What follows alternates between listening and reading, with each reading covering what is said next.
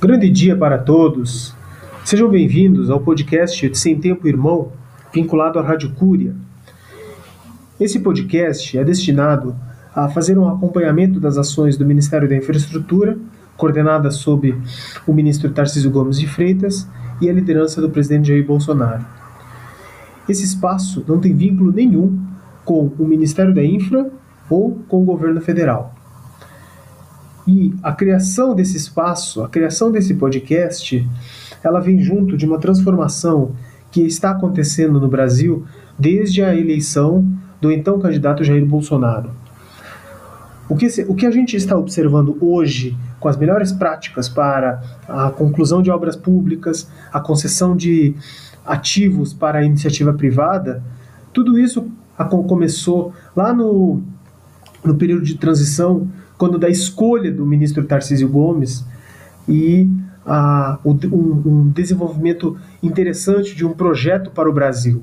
Um projeto onde tira-se o Estado como responsável de ativos públicos que fazem e que custam muito para né, a população e transferem esses ativos para a iniciativa privada, não de uma forma deliberada, no sentido de vamos vender e ponto final, mas estrategicamente pensada para fazer com que o ativo, né, a obra, seja realizada ou fique sob a responsabilidade da iniciativa privada, mas que ao mesmo tempo hum, gere benefícios para a população, não da forma como vinha acontecendo, sobre contratos espúrios, sobre adversidades, sobre fraudes, mas que de uma forma limpa, de uma forma cristalina, né, a população possa ser usufruir, possa ser compensada, como no caso, por exemplo,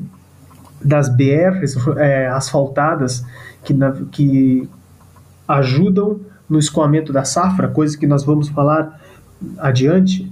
Enfim, esse podcast tem o objetivo disso, trazer as boas práticas, as boas maneiras que vem acontecendo dentro dessa pasta desde o início do governo. Para isso, a ideia desse podcast é ser uma, um programa semanal, lançado toda segunda-feira.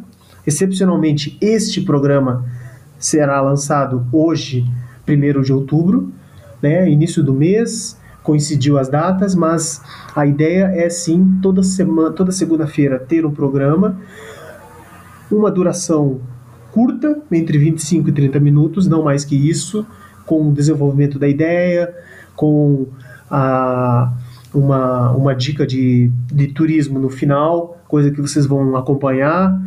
Enfim, algumas, alguns programas serão uma entrevista, um, um bate-papo sobre conservadorismo e infraestrutura, né? afinal de contas estamos dentro de um governo conservador, então nada mais justo entender as pautas da infraestrutura e como essas pautas da infraestrutura ajudam no sentido do, de levar o conservadorismo adiante né, para o, os extremos do Brasil, né, não ficando somente na capital, nos grandes centros urbanos.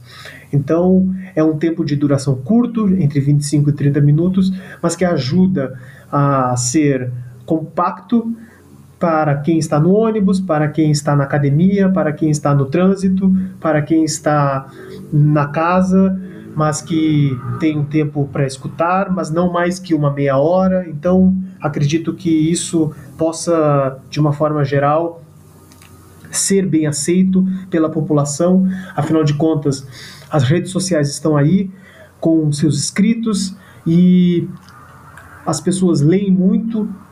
O próprio ministro Tarcísio Gomes, o próprio presidente Jair Bolsonaro e a equipe do ministério escreve muito, mas programa para escutar, para debater com os amigos, com a família mesmo, não tem. Então, acredito que esse programa possa ser um programa que leve a mensagem da infraestrutura ou que simplifique termos técnicos ou simplifique uma linguagem um pouco técnica que é, a população lê, mas que não, algumas vezes não entende e, e esse espaço, acredito que a Rádio Cúria, no caso, possa levar adiante e de uma forma simplificada para todos. Bom, como vocês podem ver, o título da matéria, é, ou o título desse episódio, aliás, é, é um programa piloto, né? Primeiro, mas a, a, a ideia é trazer por que explicar, por que, quais foram as motivações para primeiro acompanhar o Ministério da Infraestrutura e quais foram as motivações para criar esse podcast. Então, é, eu coloquei como Operação Radar porque muitos de vocês talvez não tenham escutado ou talvez poucos se lembrem, mas em janeiro de 2019, já no início do governo Jair Bolsonaro, uma prática é, que vem sendo realizada desde 2017, mas que efetivamente eu particularmente só tive conhecimento no ano de 2019, né, acompanhando o Tarcísio Gomes, foi essa operação chamada Operação Radar. É um planejamento feito por ações integradas de ministérios para o escoamento da safra de grãos, principalmente dos estados de Mato Grosso e Mato Grosso do Sul para os arcos para o Arco Norte, para os portos do Arco Norte, aliás, que são que principalmente o porto de Miritituba, lá no Pará, lá em cima. Então, é, é uma operação complexa, muito envolve muita gente e é, é valiosa porque ela escoa parte da grande produção de grãos que o Brasil produz e que é o grande, a grande locomotiva do nosso PIB, né? Afinal de contas, ano passado, por exemplo, o Brasil exportou 238 milho, quase 238 milhões de toneladas. Então, sem isso, o que, que nós seríamos?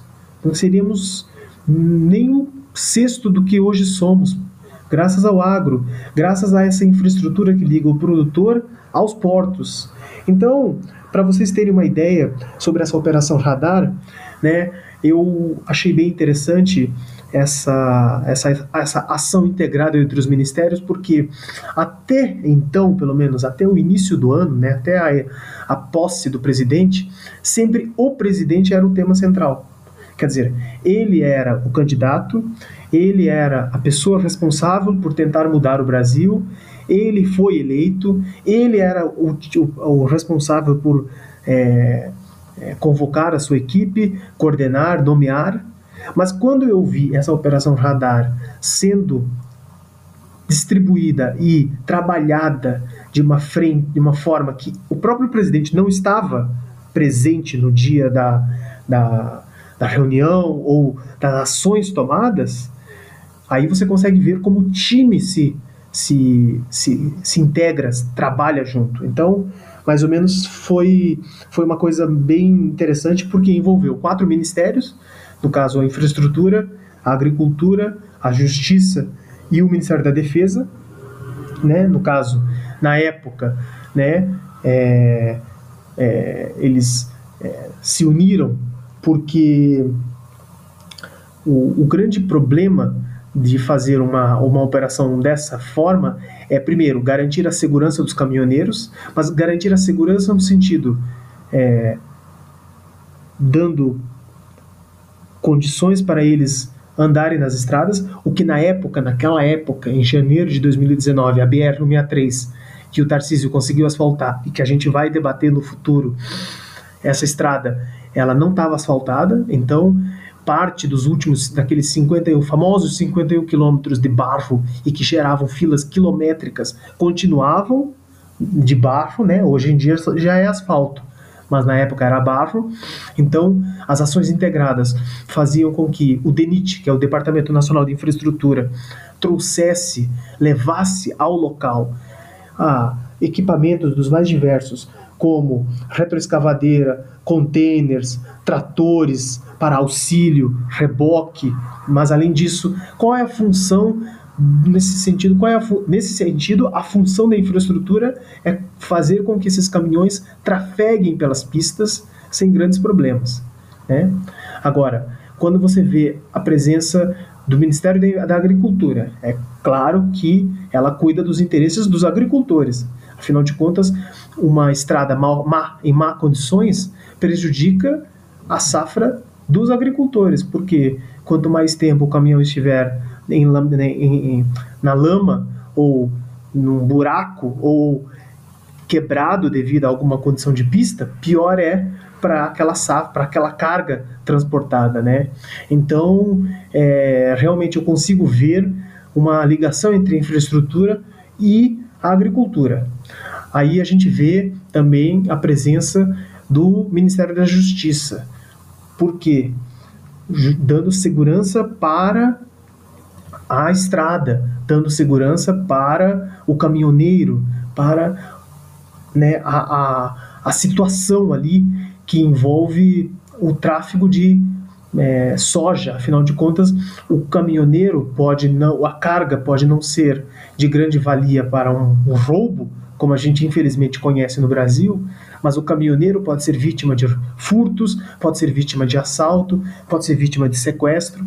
Então, as ações integradas entre o Ministério da Infraestrutura e o Ministério da Justiça, no sentido de garantir com que a Polícia Rodoviária Federal faça o seu papel, cumpra o seu papel, então acredito que haja ou houve uma grande interação entre essas duas pastas, né? E finalmente o Ministério da Defesa, porque garantiu a presença do Exército também na segurança das rodovias, da, das rodovias, né? De uma forma geral, eu vou falar no plural, porque são várias rodovias que ajudaram a fazer o escoamento da safra. O foco deles, de todas essas pastas, foi, foi no sentido da BR-163, Pará, que é a rodovia que liga Sinop, no Mato Grosso, até o porto de Miritituba, lá no Pará. Então é uma rodovia fundamental para o escoamento de grãos e que, na época, pelo menos em janeiro, ela não estava é, asfaltada em certos pontos, o que gerava transtornos para os caminhoneiros e a região em si também não é tão habitada em certas partes, o que leva a uma insegurança, né, no sentido da de fazer com que o caminhoneiro possa vir a ser assaltado, possa vir a sofrer furtos, roubos, e aí, nesse sentido, acredito, acredito que a presença do exército também facilitou né, a segurança da pista como um todo, né? Então, é, é, é a Operação Radar, uma ação integrada de ministérios que a gente consegue ver exatamente como são técnicos trabalhando em termos em, em, em, problemas técnicos. O que nós víamos antigamente ou era o que eram políticos trabalhando em, termo, em termos técnicos, em trabalhos técnicos e eles não entendiam porcaria nenhuma. Estavam ali por causa de cargos, de comissões, de emendas e, e favores, enfim, né? Ano novo ou a partir de 2019 foi ano novo, vida nova. E o que nós estamos vendo é pessoas técnicas realmente ajudando o Brasil, né? Mas um outro tema que vocês devem estar observando também no título e que eu realmente coloquei como é, locomotiva ou como é, é, tema central, tema que nos remete ao objetivo desse primeiro podcast são as ações do Ministério da Infra em 2019. Afinal de contas, o que, que o Tarcísio fez? Todo mundo aqui deve saber, todo mundo deve ter visto as, as notícias né, semanais ou diárias que ele publicou no ano passado nas redes sociais, o próprio Ministério da Infraestrutura, o DENIT, enfim, né? Mas qual foi a conclusão do ano, né? Para isso, eu fui atrás e né, consegui achar um compilado de informações e é muito interessante. Afinal de contas, nos quatro modais de transporte, o, o Ministério da Infraestrutura atuou de uma forma magnífica, como por exemplo, rodovias, por exemplo. Rodovias, as obras concluídas foram em torno de 16 obras né, de, de, de porte, né, eu não posso considerar como pequeno, médio ou grande, porque foram obras que realmente causaram impacto né, na, na, na região onde foi realizada. Então, em tor foram obras que geraram, por exemplo, 400 quilômetros de asfaltamento, seja entre pavimentação, duplicação, Né? E além disso, o próprio Tarcísio publicou que foram mais 1.400 quilômetros de reestruturação de rodovias, quer dizer, provavelmente restauração de rodovias, desculpa, restauração de rodovias. Então, é, quer dizer, pô, ao invés de fazer aquele tapa-buraco para daqui a dois meses de novo o, o buraco, é, o asfalto ir embora e gerar mais, né, mais uma vez uma degradação na pista, então o DENIT ia lá e fazia um recapeamento do trecho, né? Então isso sim é a restauração de uma rodovia correta, não fazer jogar lá um pouco de, de asfalto sólido, passa uma máquina e, e deixa um quadradinho lá, como se fosse por ali é, o buraco foi tampado, né? Então nós sabemos que não funciona dessa forma, né? Então né, um, dos grandes pontos, o, maior, na minha opinião, o maior sucesso de uma, da, do, do, do, programa de rodovias do ano passado foi a pavimentação dos 51 quilômetros da BR-163 do Pará, né? Promessa que foi feita pelo próprio ministro, né? Em loco, né? Quer dizer, ao vivo para os caminhoneiros, né? Nos trechos é, entre uma, as cidades de Moraes Almeida e Novo Progresso e é, eram os, uma quilometragem que não era asfaltada desde a década de 70, vejam só, desde a década de 70, General Geisel. Né? Então, realmente é, passaram-se pelo menos 43 anos e nada de asfalto. Talvez porque não havia interesse dos governos que, que, que se sucederam nesse país. Afinal de contas, é melhor deixar o, a região sem a infraestrutura porque gera voto, ou porque gera uma promessa eterna de campanha, né? Enfim. Então, a, a, nesse sentido, né, a gente vai comentar a respeito né, das ações das rodovias, ações né, que aconteceram no âmbito de ajuda aos caminhoneiros, mas isso fica para os próximos episódios, né? Então, rodovias né? Ah, sem contar que houve também a parte de concessão. Né? Então, a rodovia BR-364, que liga, por exemplo, Jataí, em Goiânia, em Goiás, para Uberlândia e Minas, que é uma via importantíssima para o escoamento da safra de grãos, o Tarcísio leiloou. Ele vai leiloar e vai fazer, fez a concessão, aliás, né? Ele vai privatizar no sentido via concessão. Ele vai conceder para a iniciativa privada por um período X de anos para que ela administre e ao mesmo tempo ela lucre com um possível pedágio que é reduzido, né? mas que faça com que a iniciativa privada cuide, já que o Estado não tem como cuidar, né? Então, esse escoamento da safra de grãos, ela desce, se, você, se vocês olharem o mapa, ou imaginem no mapa, né, já está aí em Goiás, desce até Minas, né, no sentido Uberlândia, e depois essa mesma estrada vem até Santos é por onde os caminhoneiros descem, né? Isso, um outro ponto bem interessante que o próprio Tarcísio comemorou demais, inclusive ele mesmo considera que foi a maior ação feita pelo Ministério da Infraestrutura no ano de 2019, né?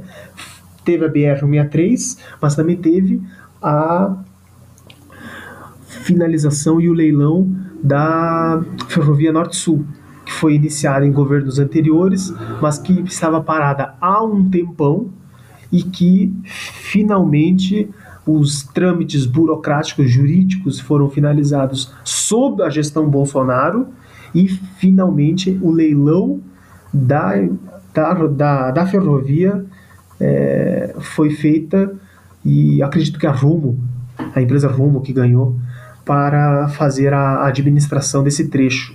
A Ferrovia Norte-Sul também vai ser um tema somente. Vamos ter um episódio somente sobre a Ferrovia Norte-Sul, mas é uma ferrovia que é como se fosse o coração do Brasil dentro do projeto de ferrovias que o Tarcísio quer implementar né, nos próximos anos. E ela liga Tocantins até o noroeste de São Paulo. E é por, é por ali que você é como se fosse uma, uma ferrovia que desce de Tocantins, passa por Goiás, pega um pouco de Minas e chega em São Paulo. Então o trem que está lá em cima, a carga, por exemplo, não vou dizer o trem, a carga que está lá em no Tocantins, ela vem descendo até São Paulo, e aí ela para lá em São Paulo, em Estrela do Oeste? Não.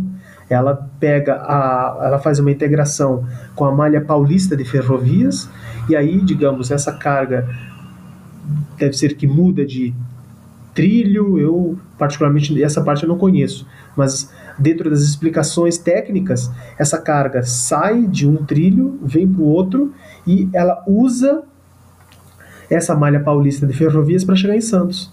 Então, o que antes você gastaria para fazer com caminhões e aí aumenta o frete, aumenta o custo Brasil, aumenta a gasolina, aumenta a quantidade de acidentes, você faz tudo por ferrovia, né?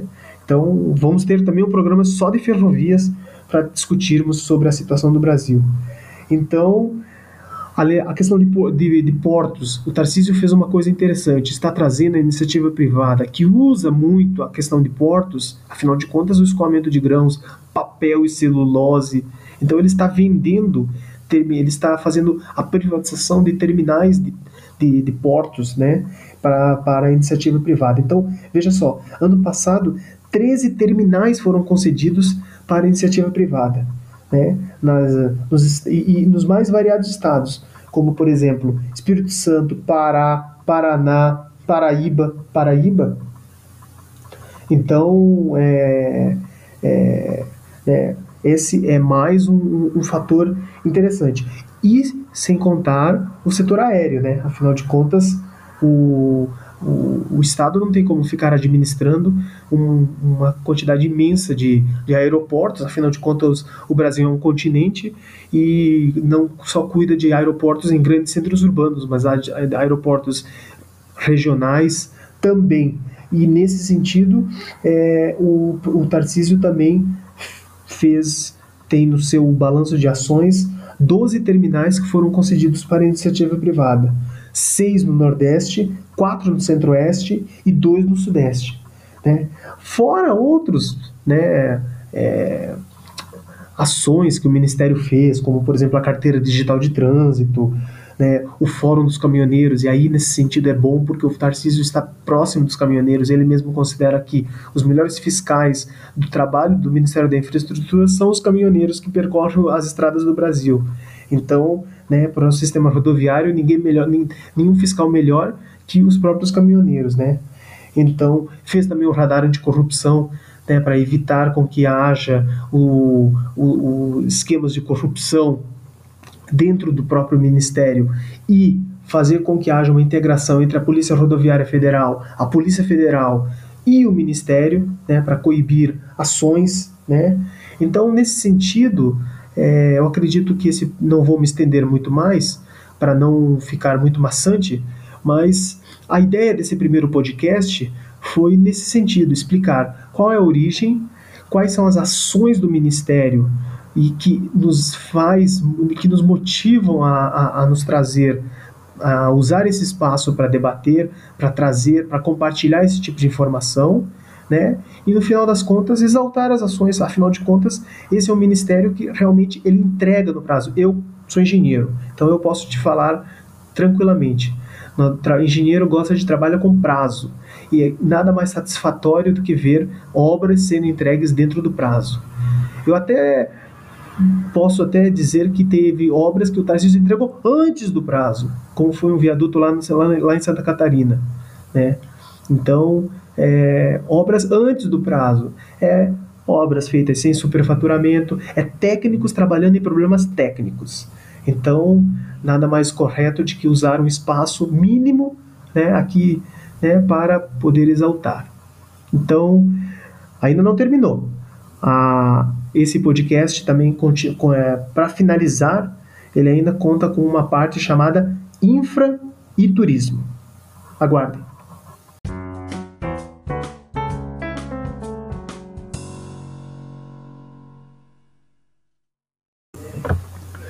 Bom, o, o quadro Infra e Turismo é um, um, um, um adendo ao podcast para realçar, refletir é, dar alguma dica a respeito de uma, um setor importante do Brasil, que é o turismo, e que particularmente eu tive uma experiência fora do país muito interessante. É, eu estava é, no consulado do Brasil no exterior, né?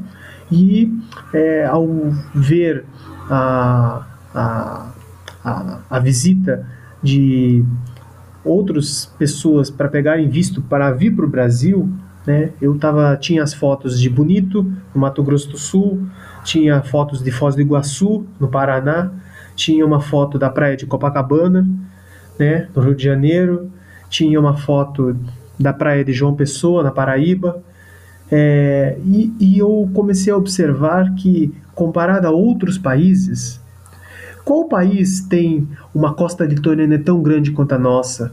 Qual país tem um, uma, uma variedade de culturas tão grande quanto a nossa. Podem existir até iguais, países com uma variedade de cultura até igual, mas maior que a nossa? Eu acredito que não. É, o, quantos países têm uma floresta amazônica igual a nossa, ou um Pantanal igual ao nosso? Então, é, não existem, não existe. Muita gente gosta de dizer que vai para a Europa por causa da cultura e realmente tem uma civilização muito mais antiga, com uma cultura muito mais antiga, né? Mas é, em termos de belezas naturais, em termos de possibilidades de turismo, o Brasil é, é inigualável, na minha opinião. Então, quando na hora de planejar a montagem desse podcast, não podia deixar de fazer um quadro chamado relacionado ao turismo. E aí nada melhor que infra e turismo. Então, vou sugerir sempre alguma dica referente a turismo e infraestrutura. Então, a dica de hoje é a estrada de ferro Curitiba-Paranaguá, que fica no Paraná. Vocês já ouviram falar dela? É uma estrada de ferro construída no, no século XIX, projetada pelos irmãos Rebouças, né, André e Antônio Rebouças, construída sob a coordenação, sob o o, a regência do Dom Pedro II. Né? É uma estrada que foi construída no meio da Serra do Mar, é, da Mata Atlântica, e ela liga a cidade de Curitiba até o litoral do Paraná, que é a, a cidade portuária de Paranaguá. Mas a grande jogada e a, a grande atratividade dessa estrada são as cidades que ficam no meio da Serra do Mar, que são as cidades de é, Morretes e Antonina.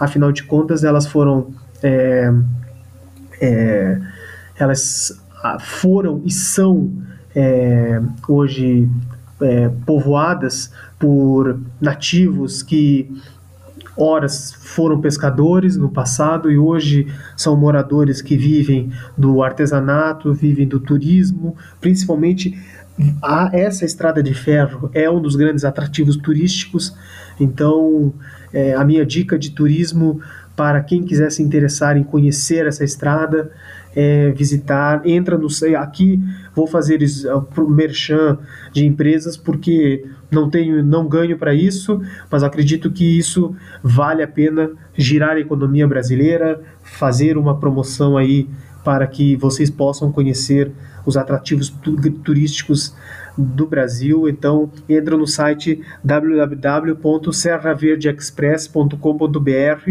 É a empresa que gerencia o, o, o sistema de transporte de trem de Curitiba para, Paraná, para Antonina e Morretes e o retorno também. Mas vocês também podem pesquisar através de agências de turismo que também realizam esse mesmo serviço, principalmente de van, no retorno, se vocês não quiserem voltar de trem, né? Porque a empresa também oferece o retorno de trem. O, a outra, e para finalizar, a grande jogada também de turismo é vocês conhecerem as cidades de Morrete e Antoninas e comerem o famoso barreado paranaense. Então, no final das contas, a infraestrutura e o turismo são as grandes é, armas que andam e caminham juntas dentro desse cenário, né? É, e acredito que por hoje é só isso, tá bom? Um grande abraço para todos e ficamos até o próximo episódio. Obrigado.